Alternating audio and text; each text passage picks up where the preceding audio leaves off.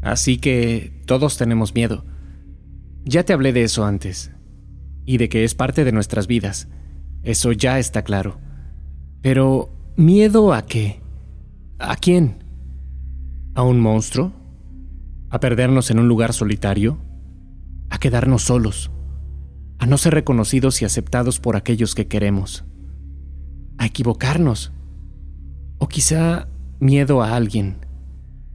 Tal vez a nosotros mismos.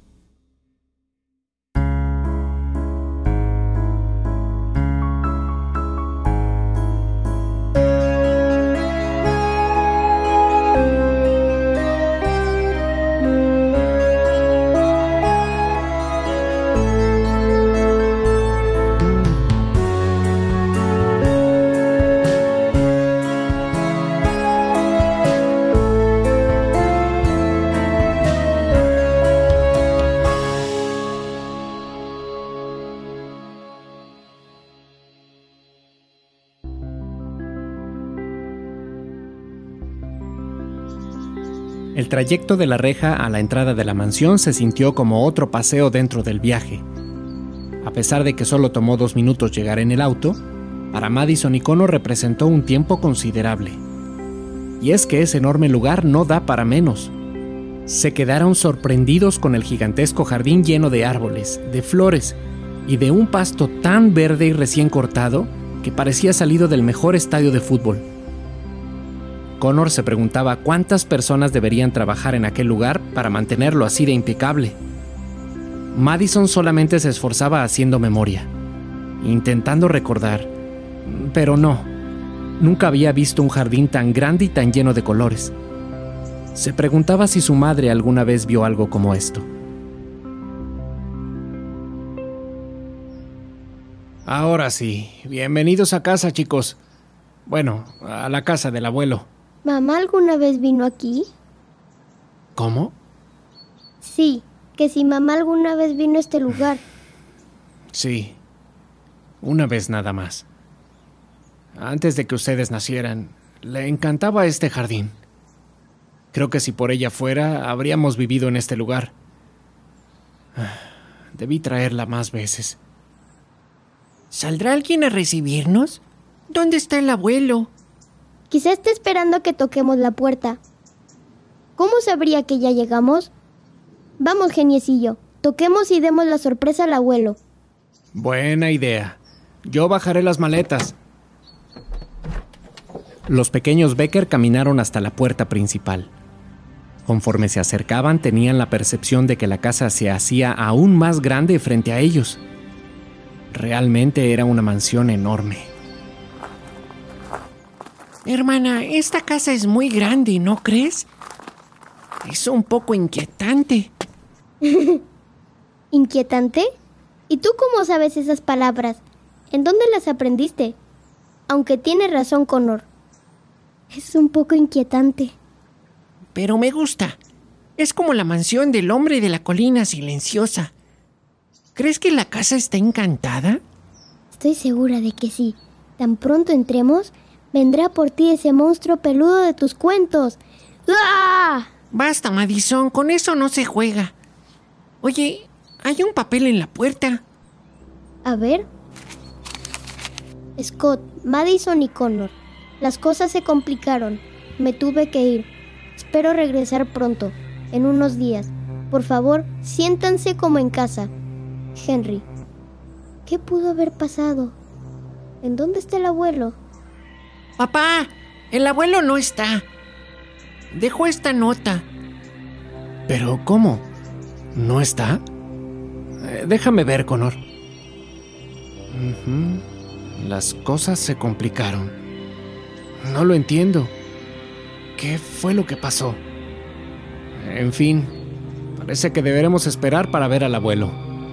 Eh, niños, ayúdenme con esto.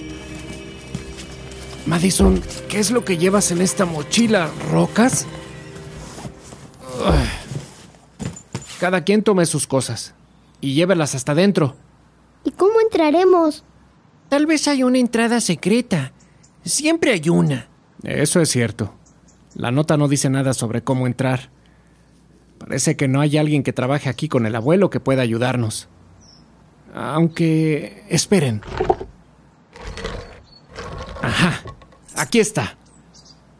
Parece que el abuelo aún recuerda nuestro escondite secreto. Bueno, por lo menos no nos quedaremos afuera. Vamos. Para Scott, entrar a la casa fue como abrir una puerta que lo llevó al pasado. Todo estaba exactamente en el mismo lugar. El olor de la casa era el mismo. Incluso el rechinido del segundo escalón de la entrada no había cambiado. Era un boleto directo a su niñez. Y bueno, no pudo evitar pensar en aquella única ocasión en la que Eva estuvo en ese lugar. Después de pelear por quién tomaría la habitación más grande y cenar juntos, los niños tomaron un tiempo para explorar la casa. Scott aprovechó para tomar una siesta. Manejar una buena parte del día había sido realmente agotador. Los chicos recorrieron la casa. Connor iba contando la cantidad de puertas que había en ella, mientras que a Madison le intrigaba la antigüedad de cada objeto. Aquella caminata por la casa comenzó con un paso ágil, entre juegos y risas, pero sin darse cuenta cada uno tomó un camino diferente. Pronto cada uno se sintió solo en aquella inmensa casa. Al principio uno pensó que el otro estaba jugando y que se había escondido, pero poco a poco se dieron cuenta de que no era así. Madison decidió que ya no quería seguir explorando. Decidió regresar a su habitación, pero sabía que no podía quedarse sin saber en dónde estaba Connor. Subió las escaleras mientras le gritaba. ¡Connor! ¡Regresaré a mi cuarto! ¿En dónde estás? Pero Connor no contestó. En ese momento, Madison pensó bien las cosas. No había nada de qué temer. Finalmente estaban en la casa del abuelo Henry, así que decidió regresar a su habitación. Pero algo la detuvo. Una estrecha y ensombrecida puerta color verde que se encontraba al final del pasillo la paralizó. No había más que eso, pero por alguna razón ella sentía como si algo la llamara a entrar. Se sentía atraída hacia ella. El llamado era cada vez más fuerte. Un escalofrío recorrió toda su espalda. Ajustó sus lentes rojos, abrió bien los ojos, apretó los puños y tragó saliva dio un paso, otro más. ¿Qué estás haciendo, hermana? Nada, Connor. Ven, mejor vamos a dormir. Mañana recorremos el resto de la mansión. Pero Madison no estaba tranquila. Solo pensaba en lo que pasó con esa puerta al final del pasillo. Estuvo de locos. Además no podía sacarse de la cabeza aquel extraño anuncio en la radio. Incluso podía recordar el número de teléfono de esa pegajosa cancioncita. Todo eso hizo que perdiera el sueño. Deseaba tanto bajar a tomar un vaso de leche fresca, pero por supuesto no iría sola. Y como los demás ya estaban dormidos, definitivamente bajar no era opción. Así que tomó un poco de agua del grifo del baño y luego encendió su computadora para avanzar en el diseño de un nuevo juego que había comenzado días antes de salir de viaje. Un rato después, Madison logró quedarse dormida.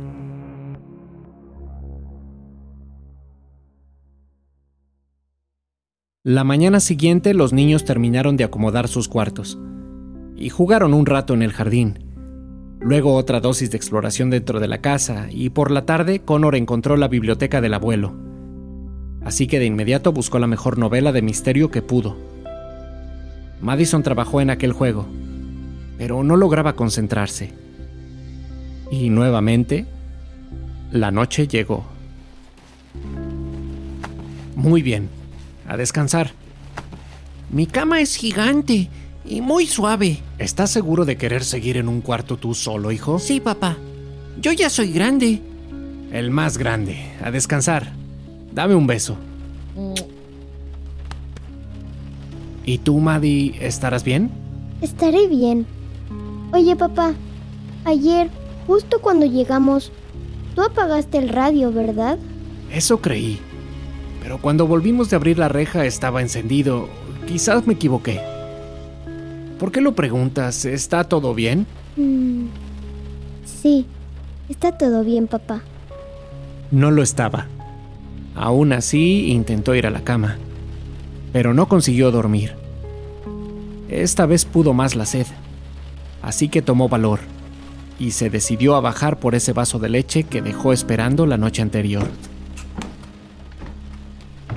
No hay nadie, Madison. Es solo una casa, la tranquila casa del abuelo. Realmente es grande esta casa. Connor debe estar fascinado. Hmm, papá se enojará con Connor cuando se dé cuenta de que dejó las galletas afuera. Se llenará todo de hormigas. ¿Hay alguien ahí? Connor, sal de ahí. Le diré a papá que dejaste las galletas afuera.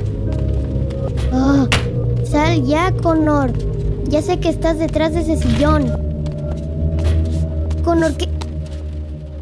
¿Qué? ¿Y tú de dónde saliste? ¿Cómo es que no te vimos antes? Oh, eres tan tierno. Así que te llamas Romeo. Sí, tienes cara de Romeo. ¿Quién toca estas horas? ¿Pero cómo entró hasta acá? Un momento. ¡Debe ser el abuelo!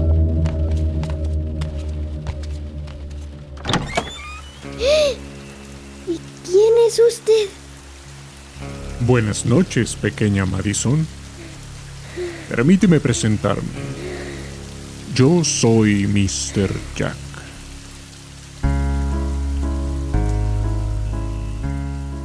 Vestía todo de negro. Elegante. Usaba capa y ese impecable sombrero de copa con listón rojo. Su rostro no se alcanzaba a ver. El personaje del que hablaba ese inquietante anuncio estaba ahora justo frente a Madison Becker. ¿Qué es lo que quería?